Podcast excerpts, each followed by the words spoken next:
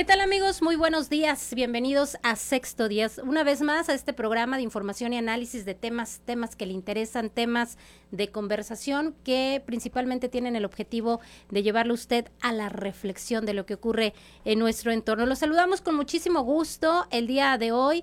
Mi nombre es Jessica Rosales. Saludamos a todo el estado de Coahuila. En esta ocasión acompañada de mi amigo Cristian Estrada. Cristian, ¿cómo estás? Muy buenos días. ¿Qué tal Jessica? Muy buenos días. Qué gusto saludarte. Pues ya estamos listos para poder platicar con nuestros invitados acerca de este valioso tema que tiene que ver con las relaciones de pareja, el matrimonio y todo lo que implica el estar enamorado, el conocer estos sentimientos para identificarlos y bueno, tratar de hacer lo posible porque nuestras relaciones sean más duraderas. Así es, pero antes que nada vamos a saludar a todos nuestros amigos del estado de Coahuila, quienes nos están sintonizando a través de las cinco estaciones de radio de Grupo Región y en las plataformas digitales. Lo invitamos a que se conecten Región Capital Coahuila, Región 91.3 Saltillo y todas las páginas de Grupo Región. Saludamos a nuestros amigos que en este momento nos están sintonizando en el 91.3 de frecuencia modulada para toda la región sureste, también para las regiones centro, carbonífera y cinco manantiales a través del 91.1 para la región Laguna de Coahuila y la Laguna de Durango allá hasta el 103.5, también para Piedras Negras en el norte del estado y el sur de Texas a través del 97.9 y finalmente a nuestros amigos de Acuña a través del 91.5, Jiménez y del Río Texas. Y efectivamente, Cristian, como bien lo mencionas, hoy es un tema interesante e importante porque queremos conocer diferentes puntos de vista de esta circunstancia. Eh, ¿Sabía usted, auditorio, que Coahuila ocupa el tercer lugar con el mayor índice de divorcios en el país y el quinto con menos matrimonios? Esto está sucediendo ya desde hace varios años atrás hemos tenido esta incidencia, este, esta estadística en donde pues aumenta el número de divorcios. Pero ¿qué pasa en nuestro entorno, en nuestra sociedad? ¿Qué factores influyen para que las parejas se separen? ¿Qué hace falta para mantener un matrimonio? Creo que es muy importante también el tejido social, la familia. Y bueno, hoy tenemos invitados justamente para hablarnos de estos temas, Cristian. Así es. El día de hoy se encuentra aquí con nosotros el químico del amor, el licenciado Marco Aurelio, y también se encuentra con nosotros el padre Mario Cruz, que además también es el encargado del Tribunal Eclesiástico de la Diócesis de Saltillo y también, por supuesto, de la misma Diócesis de Saltillo, el encargado de la Dirección de Comunicación Social, Sergio Marroquín, quien, eh, bueno, el día de hoy estarán compartiendo sus puntos de vista para poder eh, de cierta manera encontrar esas similitudes que las parejas pueden tener para una relación más duradera y un matrimonio exitoso. Así es, bienvenidos. ¿Cómo están? Buenos días, padre. ¿Cómo está? Gracias, buenos días. Pues eh, muy contento de estar con ustedes, de tener la oportunidad de saludar a todo el auditorio en todo el estado de Coahuila y el sur de Texas. No sabía que tanta gente lo escuchaba y bueno, pues felicidades y gracias también por un tema que abordan que me parece de interés para todos, no solamente para los que no se casan, sino también para los casados, ¿no?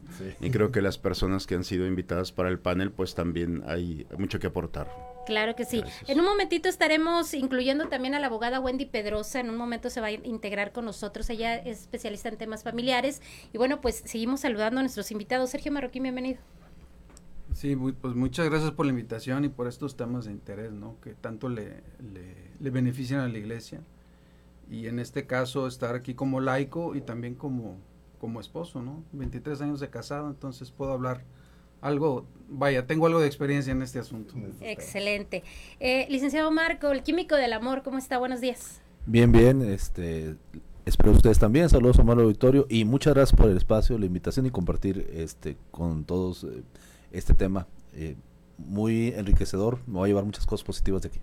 Definitivamente. Y al auditorio invitarlo a que nos mande sus comentarios, preguntas, todo lo que usted quiera platicar a través de nuestra línea de WhatsApp, en donde nos está escuchando a través del 844-155-6915, porque ahí tenemos expertos que nos van a hablar de, desde sus puntos de vista, por supuesto enriquecedores para todos. Y bueno, Cristian, platicábamos antes de iniciar este programa sobre, eh, pues en general el panorama en el país, pero hablemos y enfoquémoslo a Coahuila, eh, un estado donde pues en los últimos años ha incrementado el número de divorcios qué factores influyen, tenemos problemáticas diversas, violencia intrafamiliar, violencia doméstica, eh, feminicidios que tienen que ver con la pareja también, cómo todo esto influye en, en un tema a lo mejor de valores dentro de la pareja dentro del matrimonio. Hay matrimonios, no hay matrimonios. Y el día de hoy queremos abordar todo esto también desde el punto de vista de la audiencia, que, que, vive su experiencia, ya sea en un matrimonio de muchos años, ya sea que pasó por alguna separación, ya sea que no quiere casarse. Ahora los jóvenes dicen es que ya no, no quiero hijos, no quiero matrimonio. Eh, que nos platiquen qué los ha llevado a tomar esa decisión. Así es, y con toda esta cuestión de los divorcios, pues la gente también se cuestiona si el amor tendrá alguna fecha de caducidad, si estas relaciones, pues también obviamente, pues tienen eh, algún momento en el cual, bueno, deben de terminar por algún motivo. ¿Y te parece si empezamos justo con el químico del amor para que nos hable eh, precisamente el tema de la pareja, del enamoramiento, del amor, para tratar de diferenciar un poco desde el origen de la formación de una pareja. Ok, em, en redes sociales se maneja actualmente de, no hombre, déjala, al cabo, mujeres sales y es lo primero que hay, hombres hay muchos. Y es que sí hay muchos, pero el cerebro es muy específico a la hora de amar.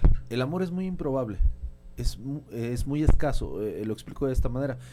Em, la dama elige al varón como si buscaras un donador de riñón. Entonces, el amor es altamente específico. Ella reconoce algo en el olor del caballero. Eh, ese olor son las feromonas que viajan a través de la piel y ella dice, este sí me puede donar un riñón o este no, por decirlo de alguna manera. Entonces, cuando no me puede, no es compatible químicamente conmigo, mi cuerpo lo rechaza, dice, no, no, no quiero que se me acerque. Inconscientemente, el cuerpo dice, no, y ve al caballero como si fuera una bacteria, una infección. Entonces dice, no, que no se me acerque porque me va a hacer daño. Porque me puede embarazar y me puede hacer un hijo que no sea sano. Entonces, si dejas que me embarace de él, dialoga el inconsciente de la mujer con ella, te lo voy a abortar. Te lo voy a tronar de manera natural o lo voy a mandar con enfermedades fuertes. Porque él y yo no lo hacemos para hacer un bebé. Entonces, el amor entra por los ojos, pero para que se quede tiene que entrar por la nariz. La mujer detecta en un laboratorio de biología molecular que tiene en su sistema, este, dice, este sí, este no, y este sí mucho. ¿Cómo lo distingo? Me gustan mucho los besos de la persona, porque la feromona está ahí, en la piel, en los besos, y más en los fluidos seminales al momento de tener coito con el caballero. Y dice, con él sí, con él me dan muchas ganas de estar, tengo un mayor número de orgasmos y puedo quedarme con él más tiempo. Esto solo ocurre siete veces a lo largo de la vida con una persona. O sea, el amor es escaso. No quiere decir que tenga que estar con siete parejas. O sea, de todos los hombres que voy a conocer en mi vida, solamente hay siete ocasiones especiales con las que puedo generar una buena familia. Estoy hablando en términos de genética, o sea, genética y biología. El amor no es probable. La mayoría de las relaciones no van a funcionar porque tengo que elegir bien a la pareja. Para que ella y yo, o él y yo, estemos juntos, se tuvo que ver muchas coincidencias a nivel genético, a nivel biológico y todavía no entramos a la emocional, social y las creencias que también son muy, muy importantes. Válgame, pero creo que, que la mayoría empezamos desde al revés, ¿no? Desde la parte emocional. Marco, y en este sentido, ¿cuál es el promedio de tiempo que, que, dura el amor, de acuerdo a la, experiencia que... Ok, em, el amor dura el romántico, o sea, el, el, bonito que nos gusta a todos, que no es el amor que hace que los abuelos se quedaran juntos, ese es diferente, eso es un amor sólido, maduro, trascendente. El amor que nos gusta a todos, el bonito de las películas, dura aproximadamente 18 meses. Máximo 4 años, depende de qué, de cuántos coitos tengamos. En un promedio de 200 coitos, después de estos encuentros, el, la, hay un neurotransmisor que se llama dopamina, empieza a disminuir. Ya no estoy obsesionado, obsesionado con la persona y le dejo de poner atención. Ya no contesto sus mensajes, estoy ocupado, empiezo a ver más a mis amigos, empiezo a perder prioridad. Entonces, el amor romántico dura aproximadamente 18 meses, máximo 4 años, depende de la frecuencia sexual. Si la pareja se espera para tener relaciones, por ejemplo, puede durar 4 años. Mejor se casan en dos y dos de matrimonio y se completan los 4, por ejemplo. O sea, depende qué tan rápido empezamos la vida sexual. O sea, si yo quiero que me dure, dure más la fase romántica, me espero para no tener coito tan rápido. Y, y luego después de ahí viene el amor de veras el que decide si me voy a quedar con esta persona toda la vida o no, el trascendente en que hace la familia. Perfecto. Y entonces hay que identificar este tipo de enamoramientos o sentimientos porque habla mucha gente del amor, de la pasión, del deseo, de la atracción, de la relación. Y es cuando estamos en, es- bueno, cuando se está en eh, esas etapas, cuando se toman decisiones como por ejemplo el casarse. Sí. Ahí esa, esa, esa decisión pues es ya más allá de lo que eh, esos sentimientos o esas emociones van a durar. Ujú. ¿Qué, qué, qué- qué- qué es lo que debe de hacer la gente para poder eh, eh, no precipitarse a esas decisiones? Em, hay que aprender, eh, e- es complicado porque la mayoría de las veces, como comentaban ustedes, buscamos los sentimientos nada más. Me gusta la persona, paso tiempo con ella, me enamoro y creo que es el amor de mi vida. Y luego nos damos cuenta de con quién estoy realmente, me decepciono y creo que el amor no existe. Y así, siete veces a lo largo de la vida. Y no es así. Mm, lo primero que hay que ver es si la persona tiene una meta a futuro igual que yo. Sí, antes de que me enamore. Si no creemos en lo mismo, si los dos, uno de los dos quiere tener hijos y el otro no, si uno de los dos quiere vivir junto y el otro no, si uno de los dos quiere vivir en una ciudad diferente. O sea, eh, sí hay cosas que a la larga, hay temas que se tienen que platicar antes de tener un hijo con la persona o casarse. Porque tener un hijo no es una decisión tan consciente. Em, nueve de cada diez decisiones en el amor las toma el inconsciente. Entonces, mi cuerpo dice, esta persona me gusta mucho y me está pidiendo tener un hijo con ella y por eso me dan ganas de besarla y de repente no nos cuidamos y tenemos un hijo. Y todo esto ocurre en un punto donde mi cerebro no está pensando porque cuando estoy enamorado, ese periodo de los 200 coitos o 4 años, lo que se da primero, eh, el córtex prefrontal, que es una zona del cerebro que calcula lo que me va a pasar a largo plazo, donde está la inteligencia, lo que usamos para trabajar, se desconecta literal, se desconecta cuando estoy muy enamorado o enamorado. En las mujeres se desconecta con un 75% más de intensidad por género, por este por tener cromosoma XX, la dama ama con más intensidad, se enamora más, se entrega más y sufre más y se tarda 75% más el recuperarse una ruptura. Entonces, ¿qué deberían de buscar las personas? Primero, si esta persona con la que estoy saliendo a la larga va a ser eh, un buen papá de mis hijos, aunque no- todavía no tengamos, o un buen compañero de vida. Si a la larga eh, creemos en lo mismo, llevamos hábitos similares y caracteres opuestos. Así tratando de resumir mucho, que la mayoría de las veces no lo vemos hasta después que nos parte del corazón una vez. Excelente, pues qué interesante, ¿no? El punto de vista desde la genética, desde otras formas de conocer, ¿no? Esta parte del enamoramiento, del amor. Padre Mario, preguntarle, esta parte de hasta que la muerte nos separe, en la riqueza, en la pobreza, en la salud, en la enfermedad, ¿qué ha pasado con eso? Eh, las familias, sabemos que nuestros abuelitos, nuestros papás eh, han formado parejas de toda la vida, pero actualmente parece que el panorama ha ido cambiando. ¿Qué, ¿Cómo ve la iglesia esta circunstancia? Bueno, eh, yo creo que el matrimonio no cambia. Son elementos esenciales y los elementos esenciales no pueden cambiar. Lo que cambia son las personas, las circunstancias. Eh, nos encontramos en un mundo muy cambiante, ¿no? De tal grado que la brecha generacional, no solamente de nosotros y nuestros abuelos, sino de nosotros y los jóvenes. Entre una persona, de, cada 10 años la distancia es grandísima. Entonces hay que considerar también las circunstancias sociales, el engranaje social en el que vivimos, ¿no? Y las nuevas propuestas de, de formas de vivir que unas afirman los valores tradicionales y otras los confrontan. Entonces, eh, en cuanto hablamos de estas experiencias como es el amor, eh, el amor nosotros lo tipificamos en dos momentos, hacia adentro y hacia afuera. Adintra y adextra podemos llamarlo así. Es decir, la forma en la que se manifiesta el amor a través del cuerpo, como ha dicho el licenciado, el, cuerpo, las formas que tiene el cuerpo de expresar eh, todo lo que pasa interiormente, no es que se divida, sino para poder entender es toda idea, toda emoción que nosotros vimos se expresa de una u otra forma. Pero esa idea es, es la dintra. ¿Qué pasa con una decisión, por ejemplo? Nosotros, eh, la presunción es que el que se casa es que está enamorado. Y el enamoramiento no es suficiente para tomar una decisión para casarse. Como he dicho, el, enamoramiento tiene un tiempo, así lo he considerado, de meses o de años, depende de las circunstancias. ¿El enamoramiento se puede acabar? Sí, ¿Puede vivir alguien viviendo con otra persona que no está enamorado? Sí. Es decir, ¿qué sigue después del enamoramiento en el proceso natural? El amor. O sea, el amor por eso no está condicionado, el enamoramiento sí. El enamoramiento está condicionado a factores externos, el aroma, eh, la vista, las formas, todo lo que la persona cuando alguien dice, ¿por qué te gusta?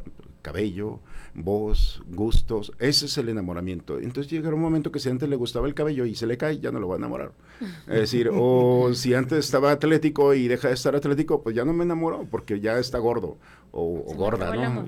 Creo que nomás los hombres engordamos. Entonces, bueno, la primera parte del enamoramiento es exterior. Entonces, no es trágico que alguien deje de enamorarse.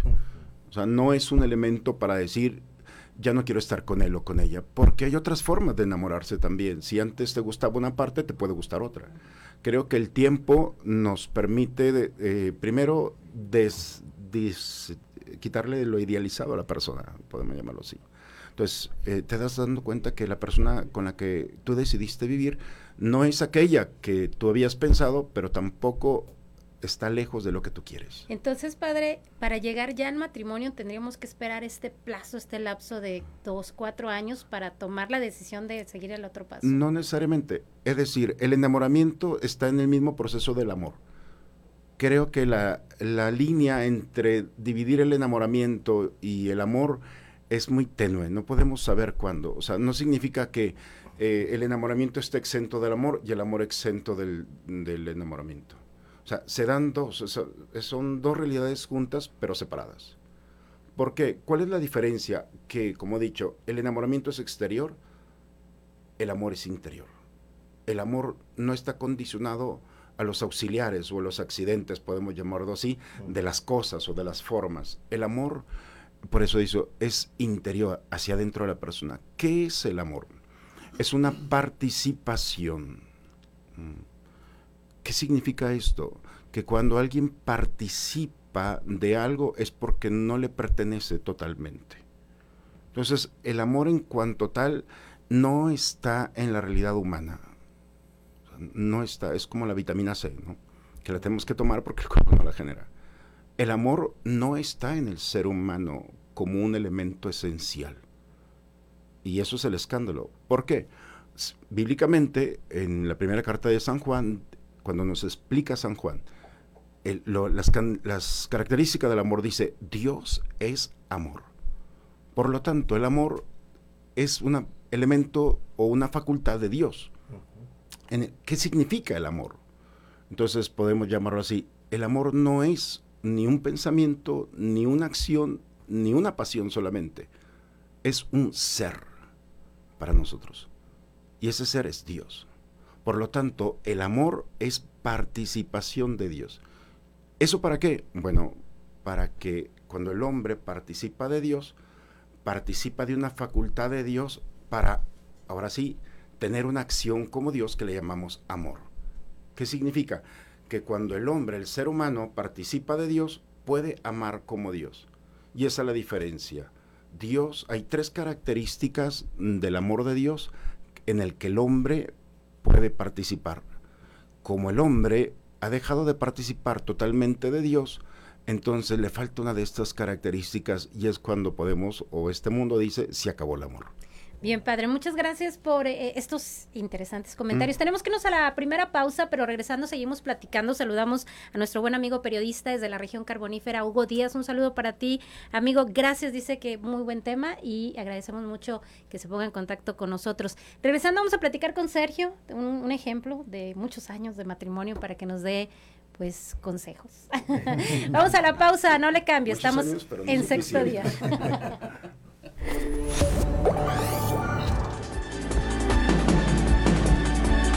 Muchísimas gracias por continuar con nosotros en esta plática, mesa de análisis y también, bueno, de cierta manera, pues el debatir puntos de vista sobre, pues, la duración de las relaciones, la fecha de caducidad del amor, todo lo que implican estas etapas del enamoramiento. Y bueno, por eso mismo se encuentra aquí con nosotros invitados como el padre Mario Cruz, Sergio Marroquín de la diócesis de Saltillo, también la licenciada Wendy Pedraza Pedrosa, perdón. que se integra ya y ahorita nos va a, también a dar sus comentarios y también el químico del amor, el licenciado Marco Aurelio. Y bueno, íbamos a, a comentar el punto de vista de Sergio, que ya, Sergio, ¿cuántos años ya de matrimonio? Este, son 23 años ahora en 19 de agosto festejamos el aniversario. Y Sergio, ¿qué factores han, ayudado para mantener durante tantos años? Ahorita que hablaba el padre, que hablaba Marco, etcétera, este, de términos, ¿no? Eh, yo no sé de términos.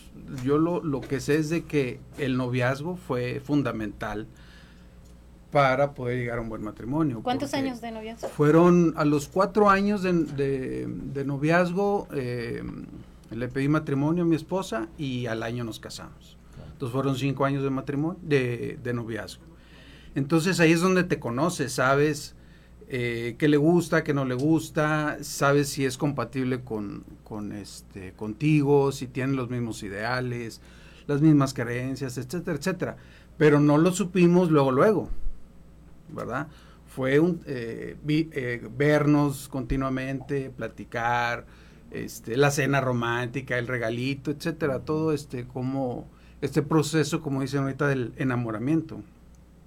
Entonces ya al término de los cuatro años, pues ya sabes, ahorita decían de factores químicos, pues eso ya había pasado a los cuatro años, ¿no? De los, de los, este, no sé qué dijiste, algunos meses. Eh, pero te das cuenta si es factible o no, porque antes hubo otras relaciones donde decías, aquí no, como que no hay futuro, dices, pues termino. Mm. yo, yo, para mí el noviazgo es...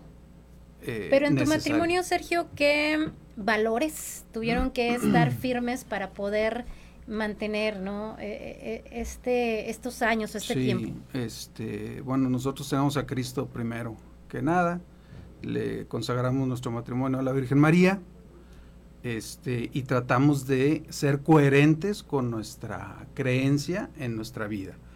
Entonces, eso es primero, ¿no? Porque luego nos, nos podemos enojar o nos podemos insultar, pero luego te das cuenta de que cometiste un, un, error y vas y pides perdón inmediatamente. Eso es lo primero. O sea, la, fe como, la fe como valor. La fe como valor fundamental, sí, porque ahorita, y yo no sabía esto, ahorita lo que le decía el padre Mario, que Dios es amor, entonces ahí lo estás fundamentando. Entonces es muy padre porque es como una especie de triángulo, ¿verdad? En donde si uno de los dos factores falla, pues a lo mejor se puede caer esto, o un tripié más bien, ¿no? Sí. Bien, pues bueno, vamos a, presentar ahorita la otra cara de la moneda. Digo, hablamos de la firmeza de un matrimonio, qué hace falta, cómo está eh, el enamoramiento y las uniones. Pero está con nosotros la, abogada Wendy Pedrosa. Bienvenida, Wendy. Eh, gracias por estar con nosotros. siempre un placer estar con ustedes. Siempre amo esta casa. Siempre me reciben con, con mucho cariño. Igual yo los quiero mucho y a toda la gente que nos está escuchando, pues un saludo. Sí, yo Temas familiares, ¿no? Sí, yo soy este tema. A ver, platícanos el panorama. Eh, de acuerdo a, tus casos, a tu experiencia, ¿qué factores han influido para una separación? Bueno, pues ya tengo más de 22 años divorciando gente. Manejamos un nivel, gracias a Dios, muy alto de casos en, el despacho, que es su casa cuando gusten. Espero que no sea necesario. Pero, eh, bueno, pues hay muchos factores. Eh, pero el tema del día de hoy, se acabó el amor, yo creo que es la base. Mucha gente me pregunta, oye, ¿qué es? Como, ¿por qué se divorcia más la gente, no? Por la infidelidad, por los golpes, por la falta de dinero. Y no, es que se acaba el amor. Entonces el problema sí del amor, el, el concepto está variando mucho con las redes sociales, está variando mucho con la, el cambio generacional, está variando mucho con la crisis económica. Entonces, al, haber estos cambios radicales en el concepto de amor, pues ya mucha gente, por ejemplo, mucha gente cree que el amor es una familia económicamente muy sustentable. Muy sustentable, porque ahora ya con poquitas carencias me están corriendo de la casa. Y la verdad es que sí está muy triste. O el primer gritito así de que de repente, pues oye, tenemos dos meses de casados y te grite, a mí jamás me vas a faltar al respeto híjoles, pues es que tampoco estoy entrenado para aguantar también situaciones de estrés y no decir nada. estamos en una situación bien complicada. Wendy, comentaba hace unos momentos el padre justamente que el matrimonio no cambia, el matrimonio se mantiene siempre como una institución, lo que cambia es el mundo y lo que comentas. que las generaciones van eh, enfrentándose a nuevos retos o a nuevas eh, áreas de oportunidad en cuanto al vivir en pareja, que vemos también de pronto en una relación cuando empieza el noviazgo, obviamente cada quien tiene su independencia, su individualidad, pero el compartir, el llegar a un, a un lugar juntos en común, que en este caso pues es el hogar, empiezan a encontrar ahí conflictos y es cuando surgen pleitos o problemas que derivan al divorcio. Desde tu experiencia, en eh, las generaciones pasadas siempre han existido estas comparativas de decir, es que los matrimonios de antes duraban más o los matrimonios de antes este, soportaban más. Ahorita los matrimonios de ahora duran menos porque precisamente se reconoce el divorcio como una alternativa al, al dejar de lado las infidelidades, a no perdonar o a qué se debe. Ah, bueno, a la facilidad de divorciarte. O sea, las leyes también son determinantes para que tú te pudieras divorciar. Entonces también tenemos algo que pues tenemos en, en, México que es la iglesia y entonces antes era muy difícil ser divorciado. Primero desde el punto de vista dogmático, de cómo estamos educados. Ya después las leyes sí eran súper, no tienen ni idea qué difícil era divorciarse hace, bueno, yo tengo 20 años, ha habido tres reformas, Hace 15 años en Coahuila era casi imposible. Una serie de audiencias, la demanda súper complicada. Y ahora es súper fácil. Ahora con una solicitud de uno que diga, ay, ya me cansé, ya te divorcias. Entonces, esta, esta facilidad también abre mucho el campo a, a, la cancelación de los matrimonios. Pero sí quiero hacer algo muy claro. La gente no se divorcia y luego se queda divorciado, ¿eh? La gente se divorcia para volverse a casar. Ahorita.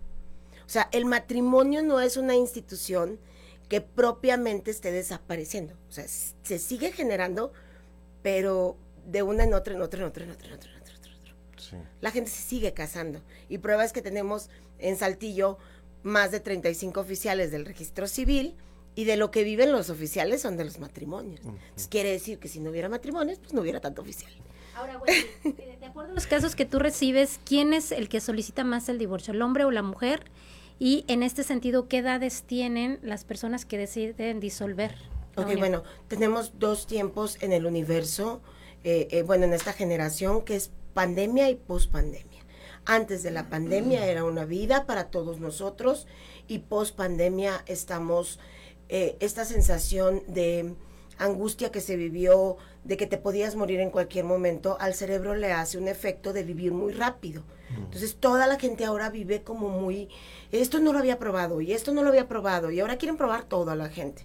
Entonces, post pandemia, empecé con divorcios de gente de 25 años de casados, muchísimos. De cada cinco años tenemos una crisis matrimonial. Entonces, nos lo enseña la experiencia, cada cinco años. ¿Por qué? Por muchos factores psicológicos, químicos, este, pues van con lo mismo todos los días también. Esa vez es complicado. Y, pues ahora resulta que gente que no se divorcia, ah, normalmente se me divorciaban entre 5 y 10 años. Era un rango. Eh, o 40, 30 a 40 años, de verdad.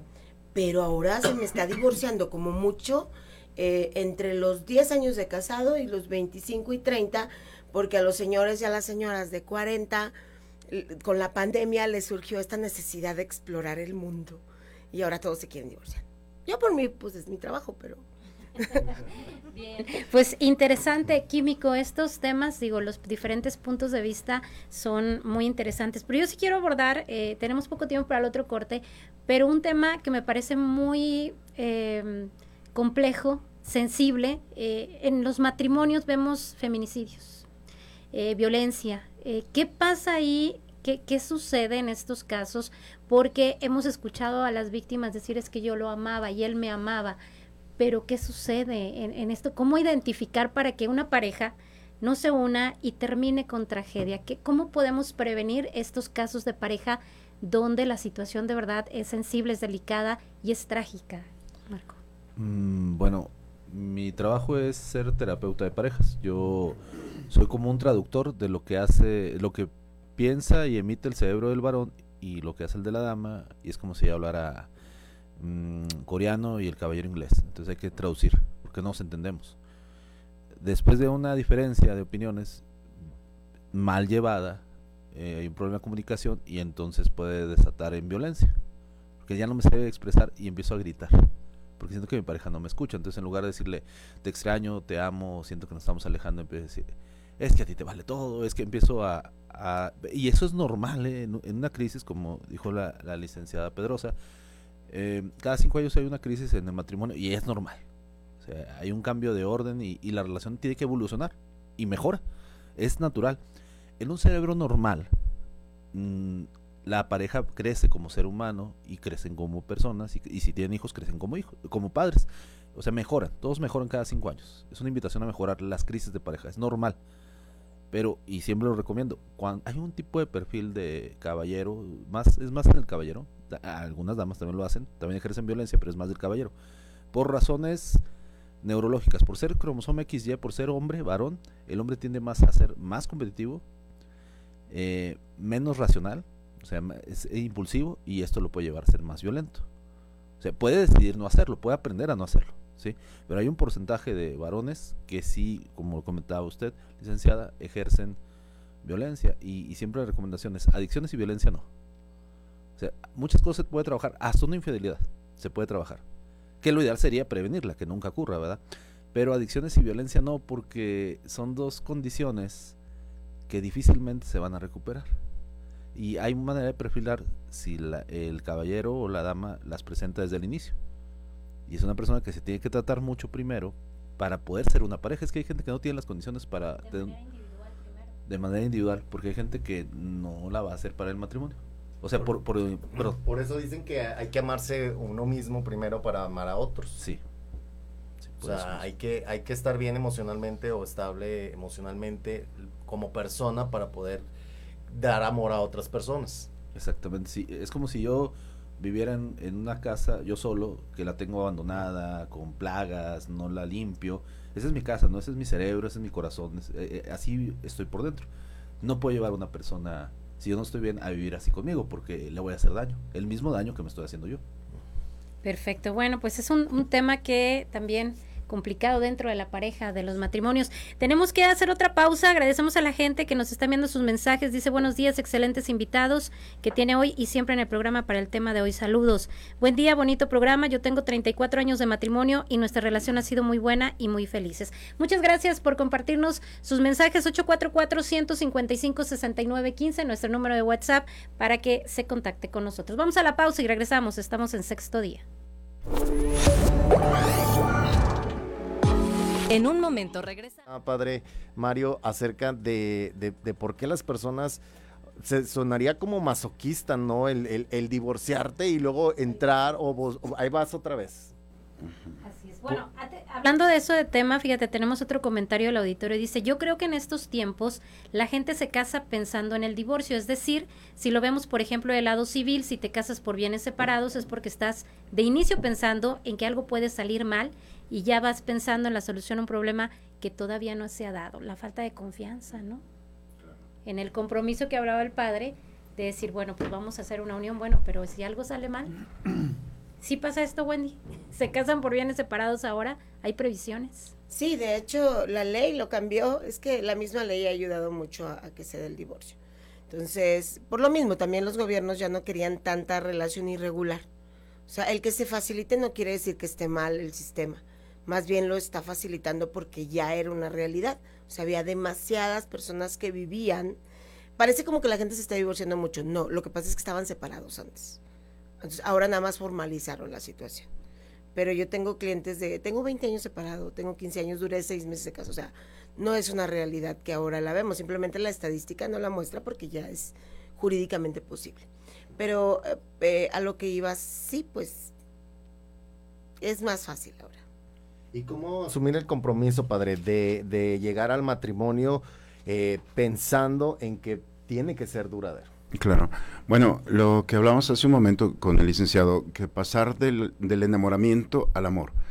El amor exige un acto humano y el acto humano es muy concreto, exigen tres cosas para que podamos presumir de que una realidad existe. Primero, conocer. Segundo, querer. Y tercero, ser libre para hacerlo. Ese es un acto humano hay mucha gente que se casa pensando que sabe lo que es el matrimonio, pero no lo quieren. y no son libres. Por lo tanto, no hay matrimonio. Cuando existe un matrimonio, se presume que hay amor, que hay un acto de la voluntad, por eso el acto de la voluntad, tanto jurídicamente como canónicamente, no puede darle un menor de edad. La presunción es que solamente un mayor de edad puede asumir un compromiso como es el matrimonio. Y el matrimonio es precisamente, lo primero es para perfeccionar a la pareja. O sea, eso es, cuando una persona no está capacitada por su estructura humana para perfeccionar al otro, hablan de la violencia. Si un hombre o una mujer tiene un problema de, digamos, una patología que la lleva a la violencia antes, en y después del matrimonio, por lo tanto no hay un matrimonio, porque era una persona incapaz de crear una condición de vida de perfeccionamiento del otro. El primer requisito para que haya una relación matrimonial es primero que tenga la capacidad mínima para perfeccionar al otro o a la otra. Por ejemplo, una persona que no es fiel antes, en y después, pues es ilógico, no va a perfeccionar. ¿Por qué? Porque el matrimonio existe, exige la unidad, tú y yo, y una exclusión del otro o de la otra. Por lo tanto, eh, cuando alguien vive el amor y tiende al matrimonio, lo primero es que tenga la mínima capacidad humana, espiritual, psicológica, para poder tender y que sea hábil jurídicamente, por supuesto, para el matrimonio. Segundo, que quiera el acto de la voluntad, que tenga el deseo de asumir eso en lo próspero, en lo adverso, en la salud y en la enfermedad. ¿Por qué? Porque hay quien dice, no, bueno, pues si funciona bien, si no nos separamos. Esa mentalidad divorcista corrompe la estructura del matrimonio. Quien se casa pensando en divorciarse, entonces, por supuesto que puede ser un elemento donde no se configuró la, el matrimonio. No había matrimonio, parecía un matrimonio. Cuando alguien se casa, por ejemplo, pensando en no tener hijos, no existe el matrimonio, porque el matrimonio no es la procreación, es la generación, es decir, estar abiertos a la vida. Y eso es, a pesar del cuidado que pueden tener de forma natural, siempre estar abiertos. Y tercero, el perfeccionamiento de la pareja, el estar abiertos a la vida, lleva a la educación de la prole. Quien está incapacitado por una situación humana de conducir una familia a tal grado que le expone en su vida espiritual y humana, tampoco está capacitado para tener un matrimonio. Por lo tanto, no podemos hablar de matrimonio así solamente porque dos personas se casan y van a la iglesia o al registro civil y hacen un compromiso, un contrato. No es eso solamente. Se exige que haya un acto humano. Por lo tanto, para que nosotros hablemos de matrimonio, se necesitan dos personas que sean adultas y que estén capacitados, al menos que sean, que conozcan lo que es el matrimonio, segundo, que quieran hacerlo y que sean libres. El caso típico es el que se casa porque está, eh, están embarazados, ¿no? O sea, nos casamos porque estamos embarazados. Cuando se separan y les pregunta si hubieran estado separados, si hubieran casado, no. Bueno, no había libertad, no querían, pero sabían lo que era el matrimonio. Por lo tanto, el matrimonio que entra con estas tres características difícilmente va a conducirse a un fracaso. En el tribunal eclesiástico del que soy responsable, todos los casos que llegan es ya en el matrimonio, decir, ¿qué genera el matrimonio? El consentimiento. Cuando dos personas se ven de frente y dicen, vamos juntos en esto, hasta que la muerte nos separe. Y claro, no están exentos de una realidad humana que pueda aparecer, pero por eso el amor les permite a ellos sostenerse en lo próspero y en lo adverso. El amor no es solamente un sentimiento o un deseo. Nosotros hablamos, fundamentándonos en la escritura, cómo hay una revolución, una carta revolucionaria de su tiempo, que fue una carta de San Pablo. En su momento, San Pablo expone en la carta de 1 Corintios, capítulo 13, algo que jamás había escuchado, porque antes imperaba, lo que hoy impera también, es un concepto emocional del amor y, y sobre todo pasional, de placer. San Pablo dice, el amor todo lo perdona, el amor todo lo cree, el amor todo lo espera, el amor todo lo soporta. Esas cuatro características son realmente el amor. Es decir, perdonar todo. O sea, podemos, en un proceso de divorcio, eh, soy abogado civil también, y, como tal conozco la ley y conozco los casos previos a llegar al tribunal. Y como esta situación, difícilmente se perdonan todo. La tendencia, por ejemplo, cuando alguien llega a hacer de ese amor una experiencia sacramental, es pedirle a Dios amar como Él nos ama. Y el amor son tres cosas. Primero, amar al otro sin pedirle que cambie. Así Dios nos, nos ama a Dios. Si nosotros le preguntamos en este momento, oye Dios, ¿me amas? Te amo así como, te, como estás, como te levantaste y como eres. No nos cambia nada. No nos justifica, pero el amor así nos permite cambiar, responder un poco, ¿no? Cuando alguien, todos hemos pasado por la experiencia de amor. Cuando alguien es amado, responde al amado. O sea, segundo, es sin condición, te amo no por lo que hagas, sino porque quiero amarte. Ese es el amor. No pase, lo que pase dentro de 10 o 20 años es problema tuyo, pero yo, mi problema es amarte. Ese es sin condición. Y tercero, el amor verdadero es aquel que es capaz de abrazar al otro en todo momento. Por eso se le llama rajamín o, en español le llamamos abrazo. O sea, amar al otro significa que tu cuerpo abrace y tu cuerpo se transforme en un escudo para el otro. El caso típico es la mamá que al escuchar un ruido o alguna cosa, una amenaza, abraza al hijo y lo... Cuando un hombre o una mujer se abrazan para custodiarse, entonces eso es el amor. Por eso difícilmente el amor se acaba. O sea, el amor es Dios, como decías en un principio. Se acaba el enamoramiento, se acaban las formas quizá de eso, pero el amor no cambia, simplemente la participación en ese amor. Te amo, pero ya quiero que cambies y que sea diferente. Esa es una caricatura del amor. Te amo, pero si tienes que hacer tal o cual cosa, esa es una caricatura del amor. Te amo, pero no te custodio, es una caricatura. El amor verdadero tiene esas tres características. y de pronto... A ver, a ver, a ver, Me estoy, me estoy envenenando. Es que no queremos muchos divorcios. a ver, Wendy, ¿algo que decir? Eh, eh, bueno, en esta parte sí, eh, híjoles, es que sí decimos que el amor no cambia o no acaba en, en, la parte dogmática, pero en la parte real sí se les acaba, así literal no, no es un, un, concepto que yo que más quisiera que así fuera, pero no, realmente a mí me sorprende que se les acaba y hasta hago videos donde les digo, ¿cómo es posible que dormías con él y ahora ni le diriges la palabra? ¿Cómo es posible que tienes un hijo con él y ahora? Pero es que se transforma tanto la mente que, que yo siento que sí acaba el amor. No, no, no. En todos los casos, yo creo que lo que decía me parece muy interesante porque esa parte difícil de todo te perdono sí hay parejas, sí las hay porque al final del día hay, eh, muere alguno, alguna, entonces están ahí, entonces difícil que suceda. también es, yo estoy de acuerdo con la licenciada, estoy de acuerdo, porque el amor humano es una pasión y el odio también es una pasión. Y las pasiones son diversas en el ser humano. No es que se acabe, se disminuye y se acrecienta otra. Es muy fácil pasar del amor a la pasión del odio. Por eso el amor no es solamente una realidad que si ya la tienes hay que conservarla, hay que educarla, hay que sostenerla y controlarla también. Porque el amor puede ser un abrazo tan fuerte que le vas a quebrar una costilla. Entonces el amor también tiene formas y creo que ustedes pueden hablar más de esto. Porque si el amor se expresa con caricias, besos, la pasión se expresa con violencia, con destrucción. Entonces, yo creo que no podemos hablar, se disminuye una pasión para aumentar otra. Esta es filosofía pura. Entonces, la estructura es, ¿qué pasó?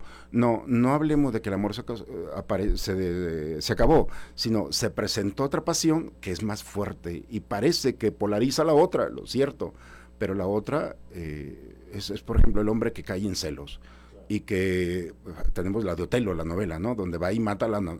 O sea, ¿por qué asesina a la otra? Es que la amaba. No, es que la amaba, se desbordó en otra pasión más fuerte, más poderosa, más destructiva, como es la pasión.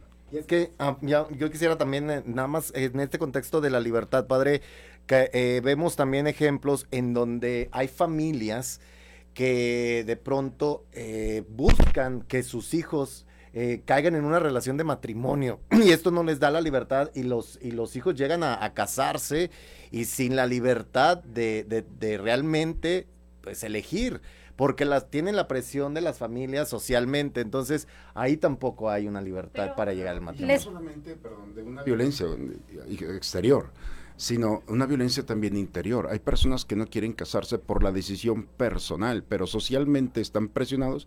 Hablaban de una cultura en Saltillo o en otras partes de nuestro México, es una tradición. O sea, la persona, hay gente que quiere vivir soltero, pero está bajo el escrutinio social. Y entonces, por darle gusto a la sociedad, tienden al matrimonio, pero la verdad es que no, eran, no fueron libres en los casos de nulidad matrimonial nos presentamos lamentablemente en situaciones donde tuve que hacerlo y fueron tan es tan triste la realidad y tan coherentes que le dicen a su pareja en su momento, sabes, yo tomé esta decisión. Entonces, por eso no podemos hablar de matrimonio en todos los casos. Podemos hablar de matrimonios de hecho o, o parejas de hecho. Es decir, parece que están viviendo una realidad, pero primero, no era para perfeccionarse. Segundo, no era para estar abiertos a la vida. Y tercero, para educar a los hijos. Perfecto. Pues ahí tiene usted puntos de vista interesantes de todos los invitados del día de hoy. Tenemos que irnos a un corte nuevamente, pero no le cambie. Seguimos platicando aquí el día de hoy sobre este gran tema. A través de las redes sociales también nos puede usted sintonizar y mandarnos sus mensajes. Vamos a la pausa y regresamos a Sexto Día. Día este programa Información y Análisis que se transmite para todo el estado en las cinco estaciones de radio de Grupo Región. Y también nos puede encontrar en las plataformas digitales Región Capital Coahuila, Región 91.3 Saltillo. Y mándenos un mensajito, nos siguen llegando comentarios desde donde usted nos escuche a través del 844-155-6915, hablando del tema de las relaciones de pareja, del matrimonio, de la disolución. Y bueno, puntos de vista interesantes. Ahorita nos llega una preguntita, ahorita le, voy a, la voy a leer un ratito eh, de algo que comentó el padre que estuvo muy interesante, pero tan importante como es la unión de pareja. Sí, bueno, lo que invita a la iglesia es estar dentro de ella y dentro de, lo que puede haber ahí son las pastorales familiares, en donde te dicen cómo poder vivir en familia con, con eh, cristocéntrico, ¿no? Hablando de esta manera. También está la pastoral de la juventud, en donde van formando a los muchachos para saber cómo pueden afrontar su presente y su futuro, o cómo este, eh, eh, hablar de su pasado porque de repente llegan con algunos problemas. Este, en, las, en las parroquias, padre, también ahí pues van, hacen todos los trámites y pues se, invita a que vivan retiros, a que vivan pláticas para saber qué es lo que estás afrontando. O sea, no nada más es una decisión en donde, porque a veces como que se casan para la boda, para la fiesta, para la luna de miel y luego ya después. O sea, eso te invita eh, la iglesia a que te puedas formar eh, individualmente y luego ya en pareja para afrontar estos temas tan, tan, tan necesarios, porque dentro del matrimonio es la institución base de una sociedad. O sea, si no hay una familia bien estructurada, la sociedad se viene para abajo. Y eso en cualquier religión, en cualquier país. Y es que además, o sea, como lo dicen, nadie nace eh, sabiendo ser padre, pero también nadie nace conociendo cómo va a trabajarse en un matrimonio. Y se tiene la idea porque vemos a nuestros padres o se tiene la idea porque vemos a, un matrimonio. Sí, claro. La, iglesia en el catecismo te dice, si hay un ejemplo es padrísimo. Yo tengo un ejemplo de mis padres que llevan más de 60 años de casados. Mis suegros también duraron mucho tiempo hasta que falleció mi suegro.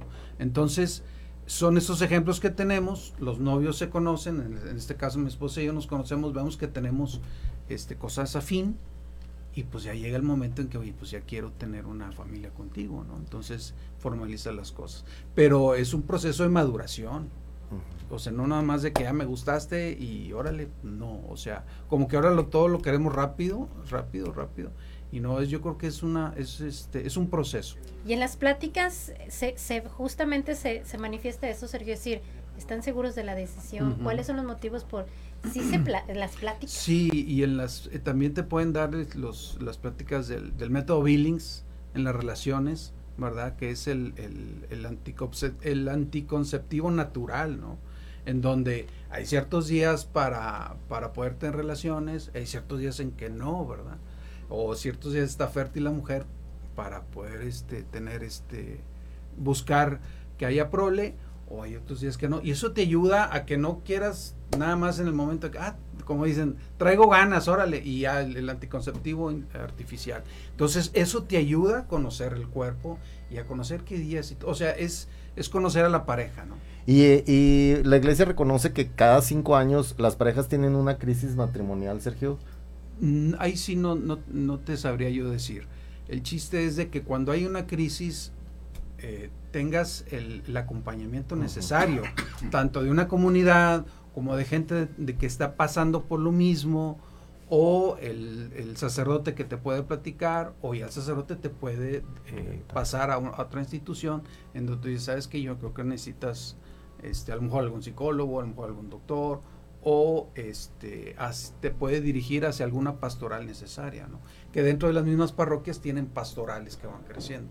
Eso, eh, de manera general, de manera diocesana y también de manera particular en las parroquias. O sea, así como hay escuelas para padres, así también, de cierta forma, las pastorales familiares son como Definitivamente, escuelas para matrimonios. Sí, sí, sí. Y hay mucho, o sea, te digo, es pastoral. Bueno, ahorita se me olvidan, pero son. Ahora, y se pueden ir formando dependiendo de la necesidad de cada una de las de las eh, diócesis o de las comunidades que, eh, que se vean, ¿no? o sea, puedes ir formando, o sea, hay, hay pastorales en donde están los, los divorciados vueltos a casar, hay pastorales en donde eh, en esto del, género, ¿no? que ahora está muy de moda, también cómo poderlos encaminar.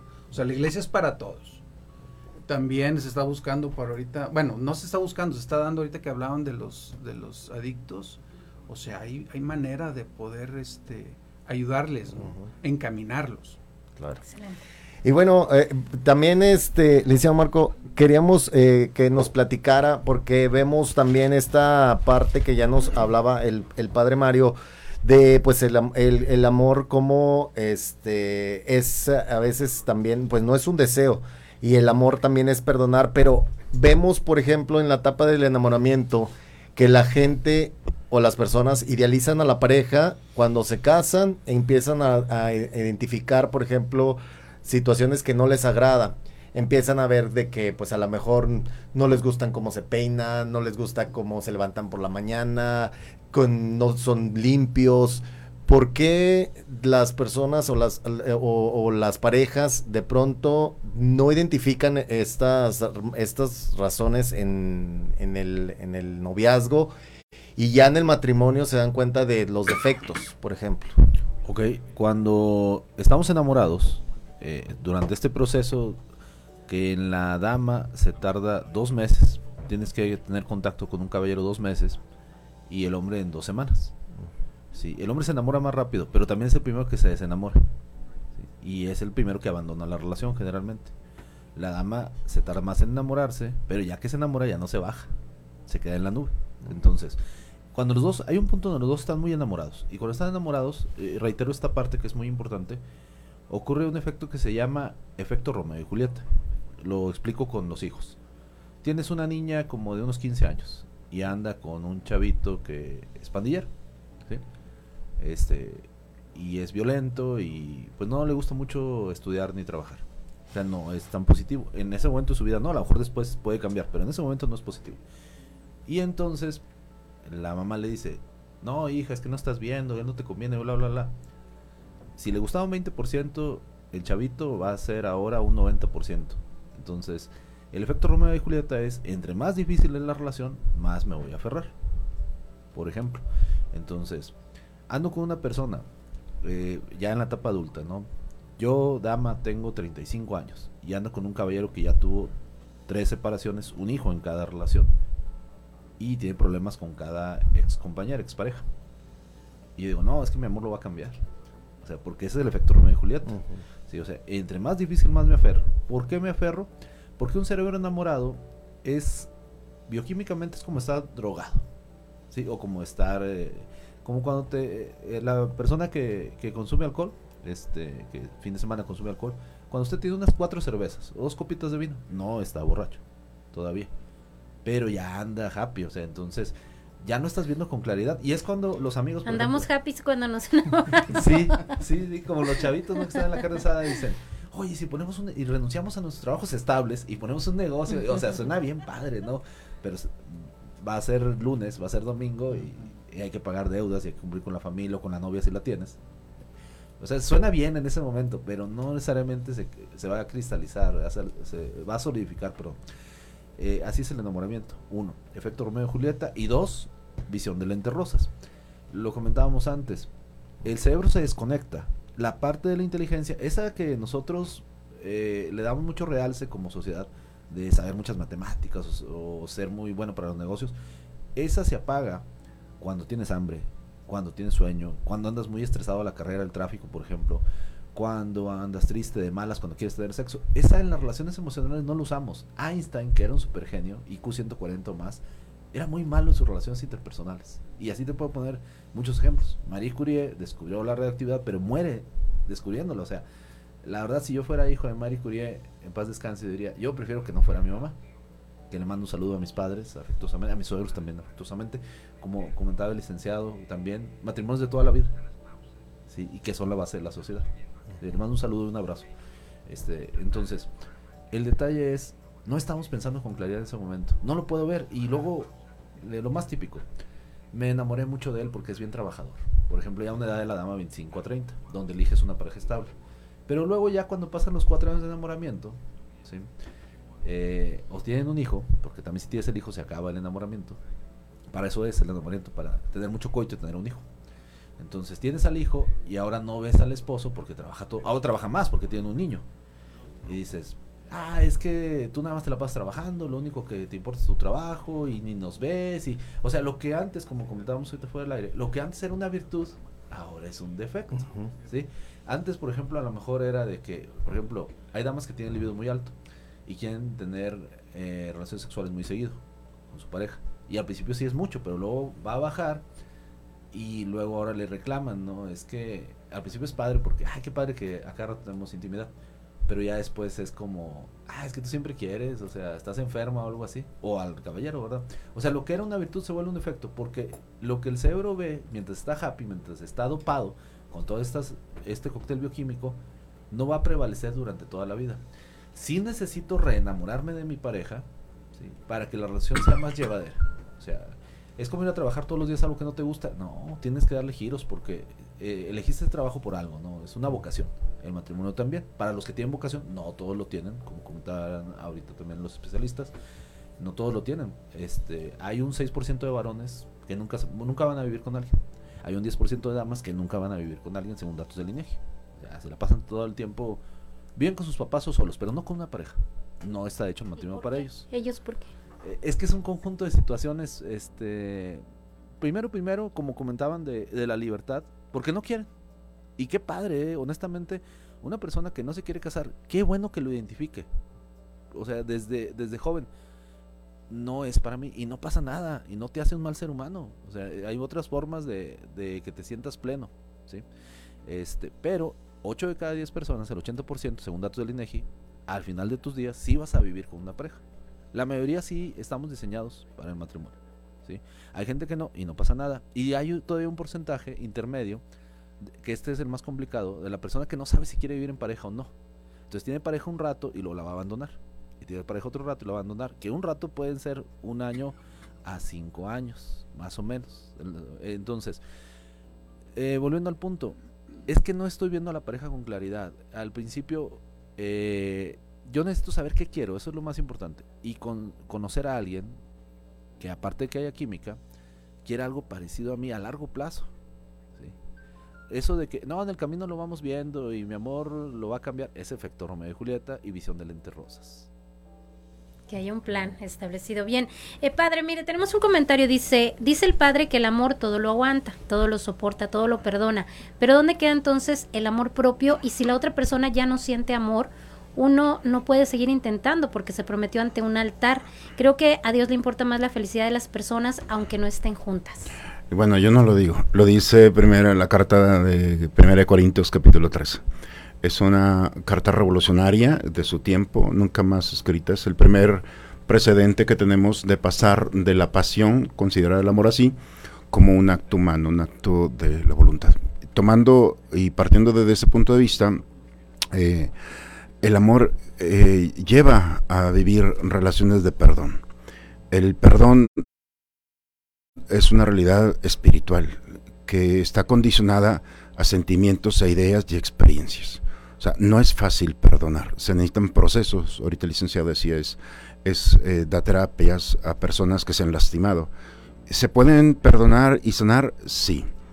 Que hay quien no está dispuesto a hacerlo, también. Está la libertad ante todo. Eh, la forma en la que se puede resolver un problema es el perdón. Y el perdón no es una acción primaria, es un proceso, se va perfeccionando poco a poco. Eh, ¿Se puede vivir con alguien que no se ha perdonado? Sí, pero en un camino de perdón. ¿Qué significa? Que hay un acompañamiento. La iglesia tiene estos procesos. Yo como vicario judicial tenemos procesos de acompañamiento del perdón en nuestras comunidades. Hay quien logra hacerlo, hay quien no logra hacerlo. Segundo, ¿la iglesia permite la separación? Sí. Cuando la persona, por alguna razón, no está dispuesta a perdonarse y a perdonar, entonces es mejor que esté lejana a la otra, porque se expone. Que se puede, padre, perdonar, pero decidir separarse también es una opción. Sí, también puede ser esa, esa realidad. ¿no? El, Y matrimonio, pero ¿qué, ¿qué factores deben existir para que el tribunal resuelva a favor? Bueno, eh, esta figura de la nulidad matrimonial, nulo significa que nunca existe un matrimonio. La investigación que tenemos nosotros en el tribunal es buscar que no estuvieron los elementos eh, esenciales en el momento del consentimiento. Primero, que no conocían, segundo, que no querían, tercero, que no eran libres. En base a eso hay 21 causales. Eh, por ejemplo, error de persona o, otras circunstancias que pues podemos abundar en otro momento. Pero el punto aquí es, toda persona puede solicitar al tribunal eclesiástico que se investigue su caso. Todo bautizado, es decir, no hay este favoritismos o todas esas fantasías que existen en las redes o en la mentalidad, no, nosotros tenemos una rigurosa proceso eh, eh, canónico en el que tenemos, así como van llegando y solicitando, se les va dando un acompañamiento. El tribunal tiene asesores, desde abogados, auditores, todo un sistema. Llega, padre, o sea, es decir, decía Wendy, es que se quieren divorciar para volver a casarse. Bueno, no se les niega, simplemente que se llega a una conclusión de que sí había matrimonio y en otros de que no había matrimonio. El promedio es de 10 personas que solicitan la nulidad, 8 son nulos, 2 no son nulos. Y la buena noticia es que ellos tienen un recurso de apelación que es Monterrey, en el que si nosotros aquí en Saltillo no alcanzamos a percibir algún rasgo, ellos pueden ir todavía de esos dos que pasan a Monterrey, gracias a Dios los de Monterrey pueden ver que uno de ellos quizá pueda tener posibilidades. Entonces estamos hablando que al final del día este, el proceso de acompañamiento de nulidad matrimonial es de, de, de 10, 9. ¿Y qué promedio de casos les, les llega a la diócesis? Lamentablemente muchos. Sí. Ahorita, por ejemplo, estamos terminando y empezando el, el proceso el año 23-24 y lo empezamos en esta semana precisamente y tenemos ahorita ya más de 100 solicitudes. 100 solicitudes. De la región, ¿verdad? De, Solamente, de la, sí, de la diócesis de Saltillo. De Saltillo, de, sí, de, de Monclova, desértica. Y sí, 18 municipios. Entonces, tenemos competencia y claro, tenemos competencia extraordinaria cuando alguien, aun cuando no se ha casado aquí en Coahuila, tiene su domicilio aquí en Coahuila y se agregan otros más. Claro. Pues vamos a hacer otra pausa eh, para poder seguir platicando de este tema. Estamos recibiendo con mucho agrado muchos mensajes. Creo que el tema también pues interesa porque hay personas que creen en el amor, hay personas que creen en el matrimonio y hay personas también que se hacen estas preguntas de perdonar, perdonar con, con eh, dicen las, eh, aquí hay que perdonar eh, genuinamente y no eh, solamente para sentirnos que pues estamos eh, saliendo del compromiso, para que también esto no se transforme en otro sentimiento, ¿no, padre? Sí. Digo, si no se perdona, esta pasión se convierte en otra pasión que es el sí. odio. Entonces, pasa de un abrazo a un golpe. Entonces tenemos que ser muy cuidadosos también de conducir nuestros actos y aun cuando se ha fracasado el matrimonio, por ejemplo, que es muy lamentable y acompañamos, también podemos dar ese paso que decías hace un momento, cuando una persona dice te perdono, pero no podemos vivir juntos porque es irreparable, pero al menos no expone, una cosa es exponer el matrimonio, otra cosa exponer la familia. Entonces, son dos realidades que están juntas y que hay que custodiar, pero que también se manejan con lógica diferente. Perfecto. Muchas gracias, Padre. 844-155-6915. También nuestras redes sociales, Región Capital Coahuila, Región 91.3. Ahí nos llegan algunos comentarios. Vamos a la pausa, regresamos aquí a Sexto Día. 26 minutos y bueno, tenías razón Cristian, en los cortes platicamos muy padre y es que pues sean diferentes puntos de vista y luego yo lo veo aquí en la mesa porque tenemos muchas voces muy enriquecedoras de los diferentes puntos de vista. Sergio, con muchos años de matrimonio, platicándonos el día al día y cómo conservar y cómo fortalecer esta unión. Wendy, con tantos casos de divorcio que ve. Y bueno, pues vemos una circunstancia. Yo, yo tenía esta duda hablando aquí con, con la plática de nuestros invitados, Químico. Eh, en este sentido. ¿Qué factores alrededor nos están influyendo luego? actualmente platicamos que si antes duraban más los matrimonios porque había más acercamiento con la iglesia, que logra de alguna manera a través de la fe sostener las uniones, pero ¿qué tanto influye redes sociales, el marketing, la publicidad, de la, facilidad de las leyes para que una, una pareja no logre sostenerse? Me refiero a si todos estamos capacitados para sortear crisis de, de pareja y esto nos está impactando negativa o positivamente, no lo sé. Mm, bueno, eh, hay tres esferas para tomar una decisión para una relación para toda la vida. Entonces, como escalones, uno, dos y tres. El primer escalón es genético, el segundo es biológico y el último es emocional social. Todos son importantes, pero así en ese orden. Voy a poner un ejemplo bien sencillo. Eh, yo no decido ser diabético o no ser diabético eso viene de mis ancestros, ¿no? Padres, abuelos, bisabuelos. yo ya traigo un gen o un conjunto de genes que van a hacer que yo manifieste un mal metabolismo de la insulina. Ahora, ya ni modo, ¿verdad? Así me tocó.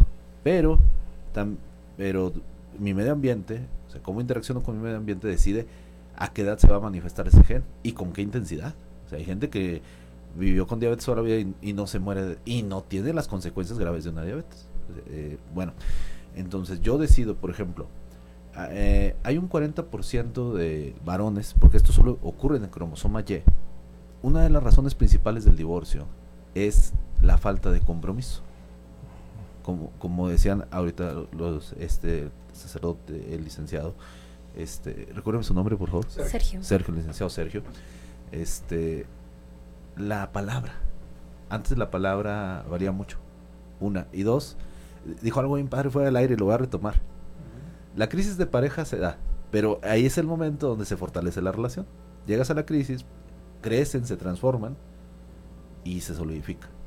O como decía la licenciada Pedrosa, o no, o se termina también, porque también es una ambivalencia, o sea, puede ser cualquiera de los dos, pero si la pareja trabaja en conjunto y tienen la vocación y las bases se puede avanzar. Voy a decir bien rápido lo del gen. El 40% de los varones, porque solo están en cromosoma Y, que es nada más el del varón, la mujer es cromosoma XX, el hombre es cromosoma XY.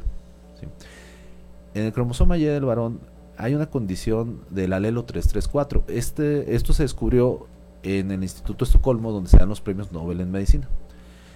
El 40% de los varones a nivel mundial, por ser hombre, solo por ser hombre, tienen un defecto en una hormona que se llama vasopresina que hace la unión con la pareja. Entonces cuando se vienen estas crisis, abandonan. Tienden a abandonar mucho más. Y son personas que tienden a tener relaciones laterales, o sea, besan otras bocas. Número uno. Número dos, son el que te dice, ah, ya vas a empezar y se va. O sea, no le gusta conflictuar con la pareja, no le gusta negociar, le cansa. ¿Sí? Y son personas que llevan dinero a otros lugares. Amigos, casa, este, otra pareja, no sé.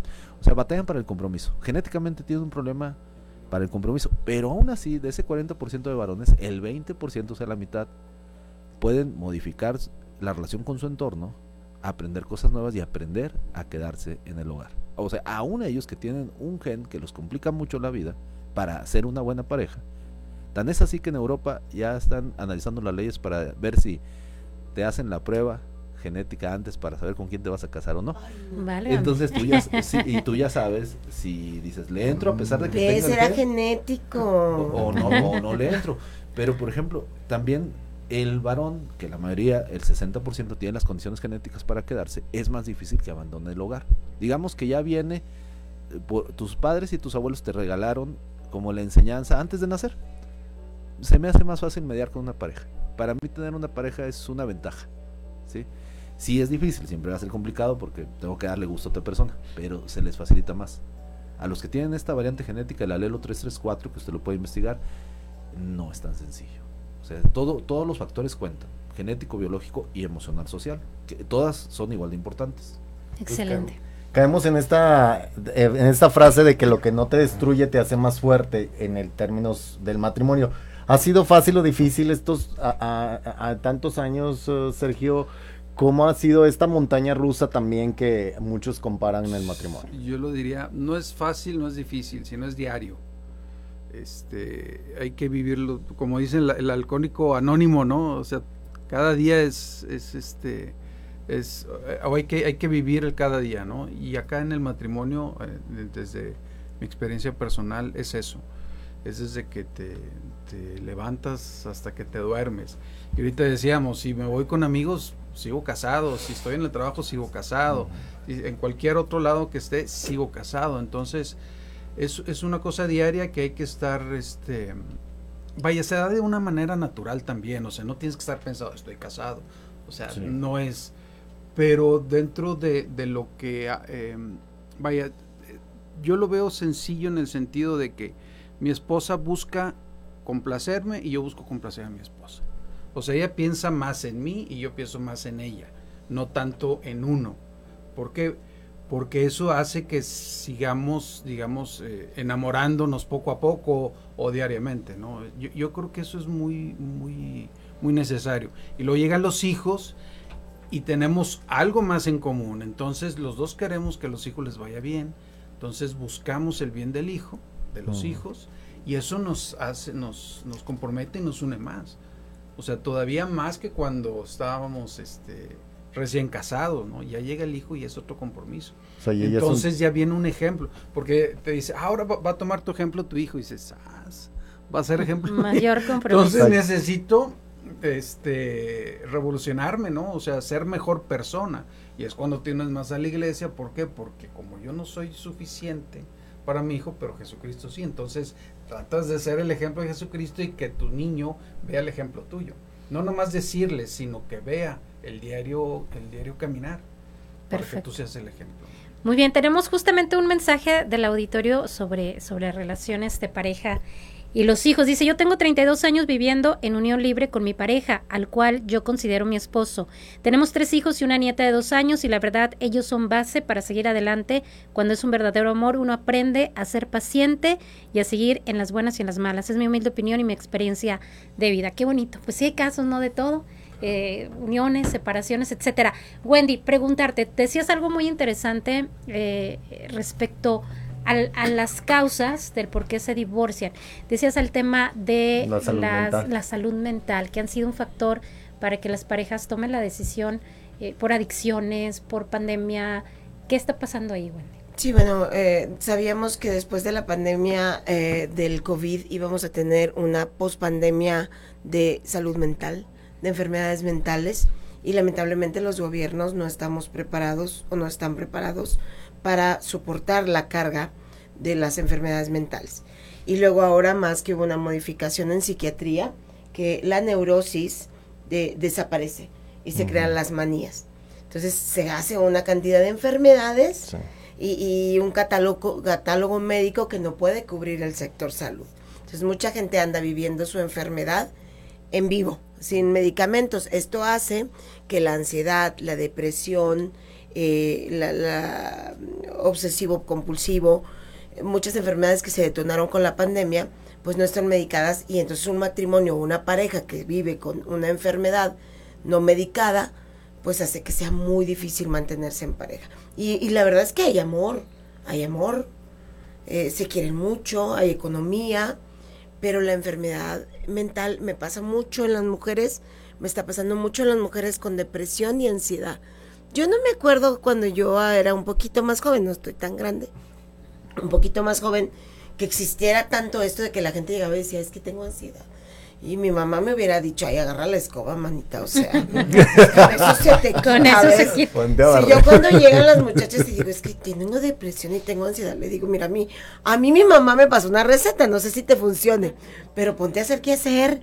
A mí me funciona, yo gracias a Dios, y a pesar del, de la carga emocional y estrés que tengo que llevar diario, porque te llevas toda, cada historia.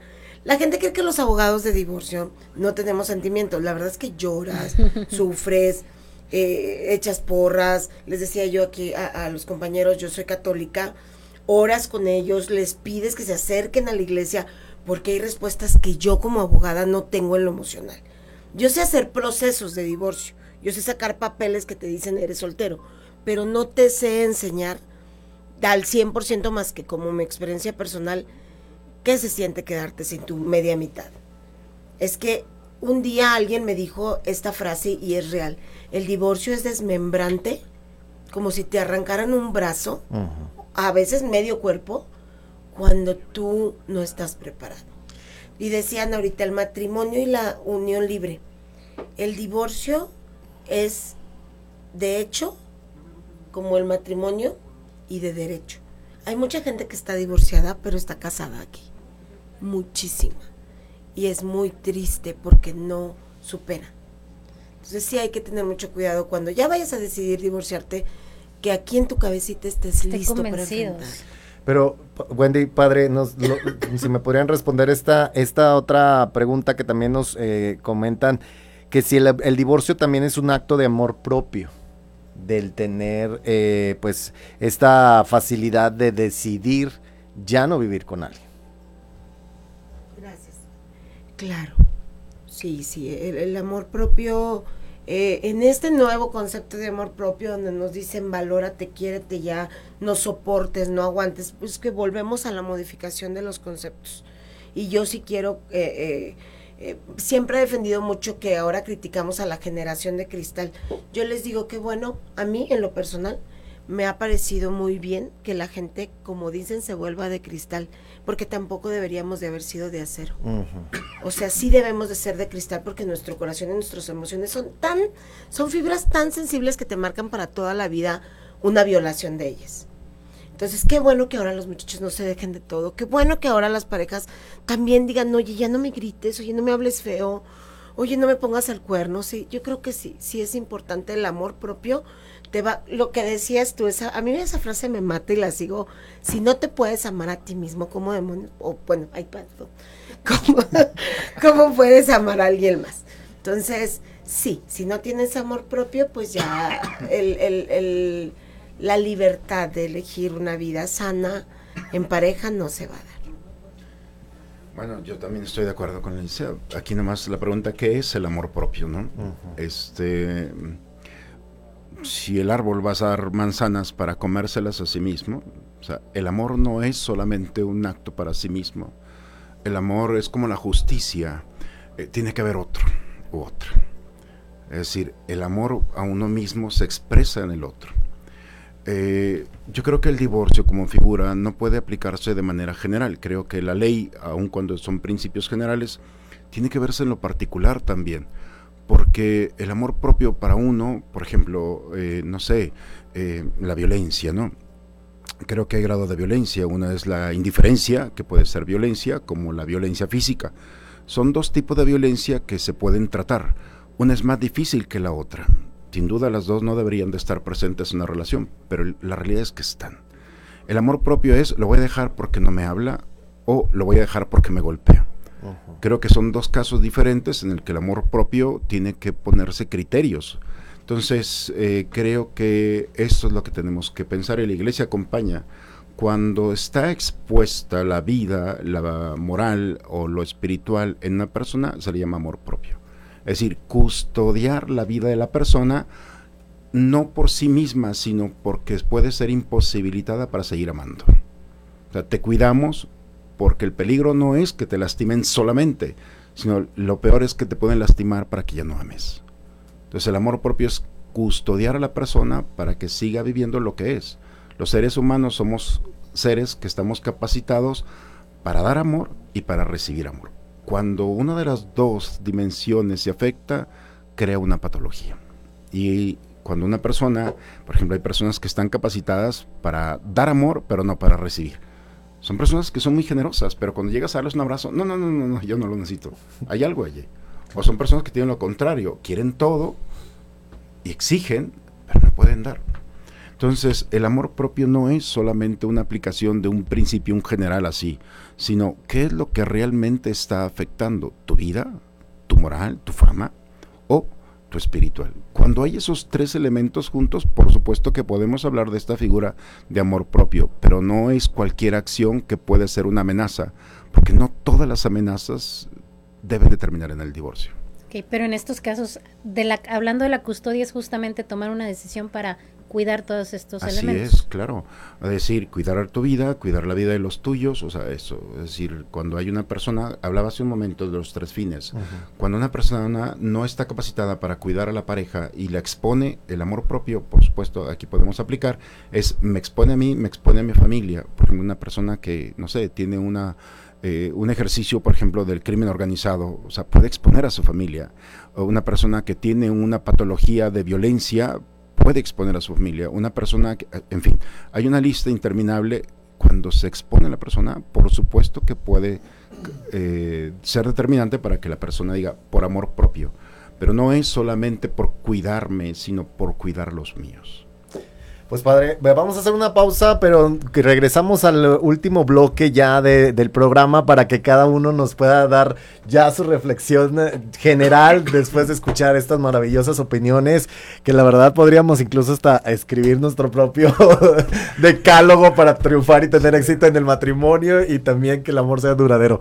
Vamos a hacer nuestra pausa, pero continuamos con más aquí en Sexto Día. Y bien, regresamos a sexto día. Saludos a toda la gente que nos está sintonizando en el estado de Coahuila, sur de Texas, en la laguna de Durango también por allá. Y bueno, saludamos a nuestro director editorial Juan de León, que está en estos momentos también escuchando el programa. Hilda Viñas, Sergio Talamás, María Luisa Ibarra, Diana Castilla, a través de las diferentes páginas que usted también puede conectarse con nosotros en la plataforma digital. Y bueno, pues se nos fue el tiempo rapidísimo y eso que ampliamos ya dos horas desde hace ratito. Y bueno, pues es que está muy interesante este tema. Gracias a la gente que ha estado participando con sus mensajes. Y bueno, pues ya en este bloque final, conocer, conocer las reflexiones finales, algún consejo, recomendación, eh, conclusión sobre este tema. Y le damos paso a Marco, el químico del amor, que nos pueda compartir su reflexión. Mm, sobre el amor acaba, este, la mayoría de las veces no se acaba. Eh, ahorita la licenciada dijo algo que hay gente que está divorciada, pero y, te voy a copiar el comentario, si Ay, quieres lo, lo, lo Yo soy tu fan, lo que tú oh, quieras. Igualmente se me hizo muy bueno. Hay gente que está divorciada, eh, a mejor hasta en el papel, o separada, pero está casada aquí en la mente, ¿no? Entonces, gente que preferiría volverlo a intentar con su ex. O sea, ya eh, ven, se ven solo por los niños y así, pero se siguen amando. ¿sí? Y yo no estoy hablando de los casos, reitero, violencia adicciones no. O sea, no, no lo toleres nunca, no está bien. ¿Sí? Este, ni puedes exponerte a ti ni a tus hijos a ello.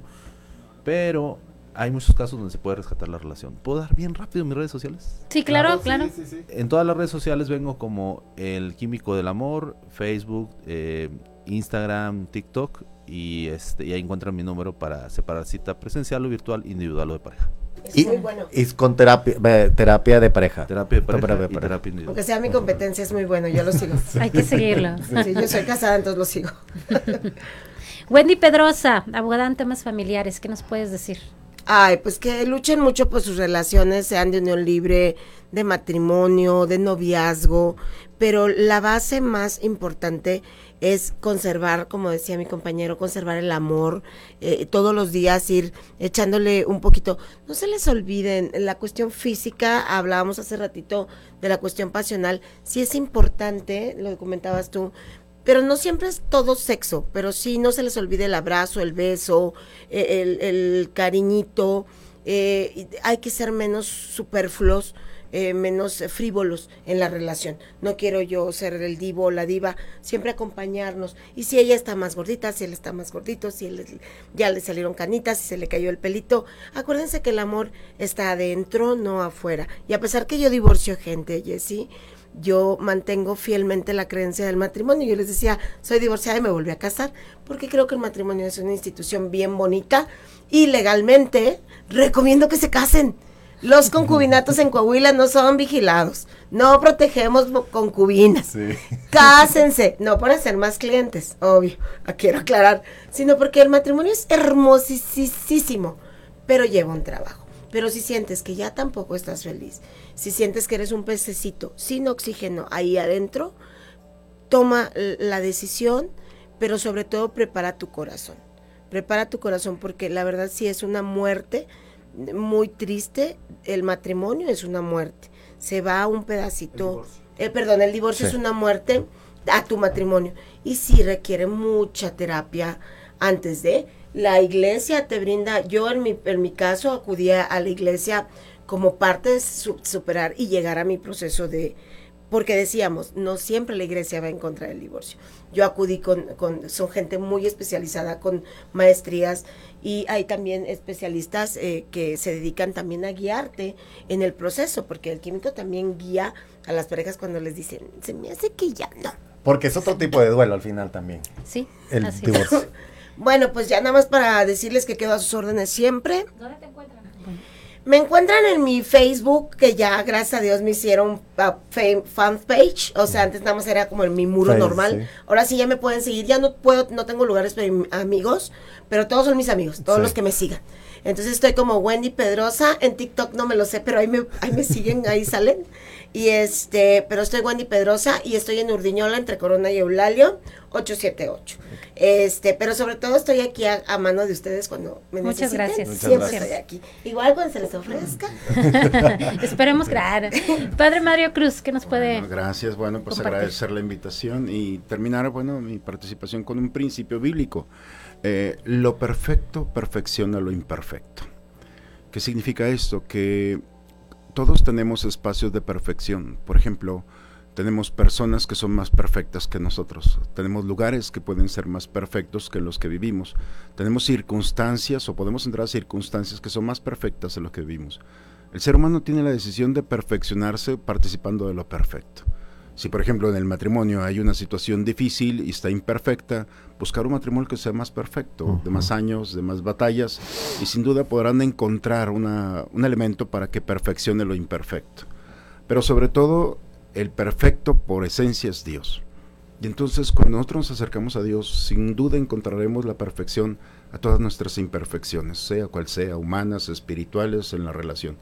Por eso, eh, no solamente para el matrimonio, sino en todos nuestros casos y formas, siempre recordar este principio bíblico, que lo perfecto va a perfeccionar lo imperfecto. Siempre busquemos espacios que puedan reconstruir, edificar o sanar lo que estamos viviendo. En esa manera tenemos un medicamento diario, ¿verdad? Mm. Entonces, pues es un consejo. Yo creo que tenemos instituciones, personas o circunstancias a donde recurrir cuando nuestra imperfección está creando dolor, tristeza o sobre todo nos lleva a un fracaso. Excelente, muchas gracias Padre. ¿En dónde lo encuentran? Bueno, yo estoy en la parroquia de Santa María Reina de los Apóstoles, en San Patricio y en el Tribunal Eclesiástico eh, que está en Purcell 108 también para todos aquellos que necesitan información, sobre todo en sus procesos este, cuando han fracasado y están ya después de un divorcio. Entonces, con mucho gusto la iglesia los abraza. ¿Redes sociales, padre? Eh, bueno, está la parroquia Santa María Reina de los Apóstoles, Samara, como se le conoce, y allí estamos. Para las personas que nos escuchan en el interior del estado. Perfecto. Sergio Marroquín, de Comunicación Social Dioses de Saltillo, ¿qué nos puede Sí, pues nada más con, eh, hace rato decía el Padre Mario sobre la primera carta de Corintios 3, entonces nomás quisiera leer un pedacito. Dice, el amor es paciente y bondadoso, no tiene envidia, ni orgullo, ni arrogancia. No es grosero ni egoísta, no se irrita ni es rencoroso. No se alegra de la injusticia, sino que encuentra su alegría en la verdad todo lo disipa, todo lo cree, todo lo espera, todo lo soporta. El amor nunca pasará. Em, pues nada más que, como decía hace rato, es diario, ¿no? Y, buscar esa, eh, el perdón, buscar siempre, buscar agradar a la pareja. En nuestro caso, tratamos de agradar a Dios. En el momento que agradas a Dios, agradas a tu pareja. Entonces, hay una confianza plena. Entonces, por ejemplo, ahorita que decían de las redes sociales, mi esposa sabe cuál es mi, mi password al celular y yo sé cuál es el de ella. Es, es más, sabemos el de los hijos. ¿Sí me explico? O sea, yo creo que de ahí empieza todo. Excelente. El ejemplo. ¿Dónde encuentran a la diócesis? Pues ahora sí que en cualquier, en cualquier parroquia, son 94 parroquias o rectorías y infinidad de capillas, cientos de capillas en los 18 municipios. Eh, redes sociales. Bueno, redes sociales es diócesis de Saltillo. Perfecto. Cristian, pues ya se nos pues terminó el tiempo. Yo quedé fascinada, con tanta, tantos puntos de vista. Creo que al auditorio le va a enriquecer muchísimo y agradecerle también a la gente que, que se estuvo comunicando con nosotros. Así es, estamos muy contentos de que les haya agradado este tema, sobre todo, bueno, porque hay que recordar que el amor también es un sentimiento pues muy poderoso que tiene pues esta capacidad de poder transformar la sociedad y estamos viviendo tiempos pues muy eh, difíciles y complicados que creo que ahí partiendo de descubrir este sentimiento del amor y construyendo instituciones o fortaleciendo instituciones como el matrimonio, también a partir de ahí podemos generar un efecto pues eh, próspero para la sociedad para que pues al final de cuentas a todos nos vaya bien. Excelente. Bueno, pues con esto concluimos. Eh, eh, le agradecemos y le recomendamos que si usted quiere escuchar más a detalle, vayas a las redes sociales. Ahí va a estar el programa completo, Región Capital Coahuila, y lo puede ver, compartir, reflexionar, volver a escuchar. Y también este próximo martes en el periódico Capital Coahuila le vamos a presentar un resumencito de todo lo que vivimos aquí con estadísticas, datitos, todo lo que nos proporcionaron el día de hoy. Agradecerle como siempre su compañía y bueno, pues lo esperamos en los diferentes espacios de Grupo somos Cristian Estrada y Jessica Rosales y le deseamos que pase un excelente fin de semana. Esto fue sexto día.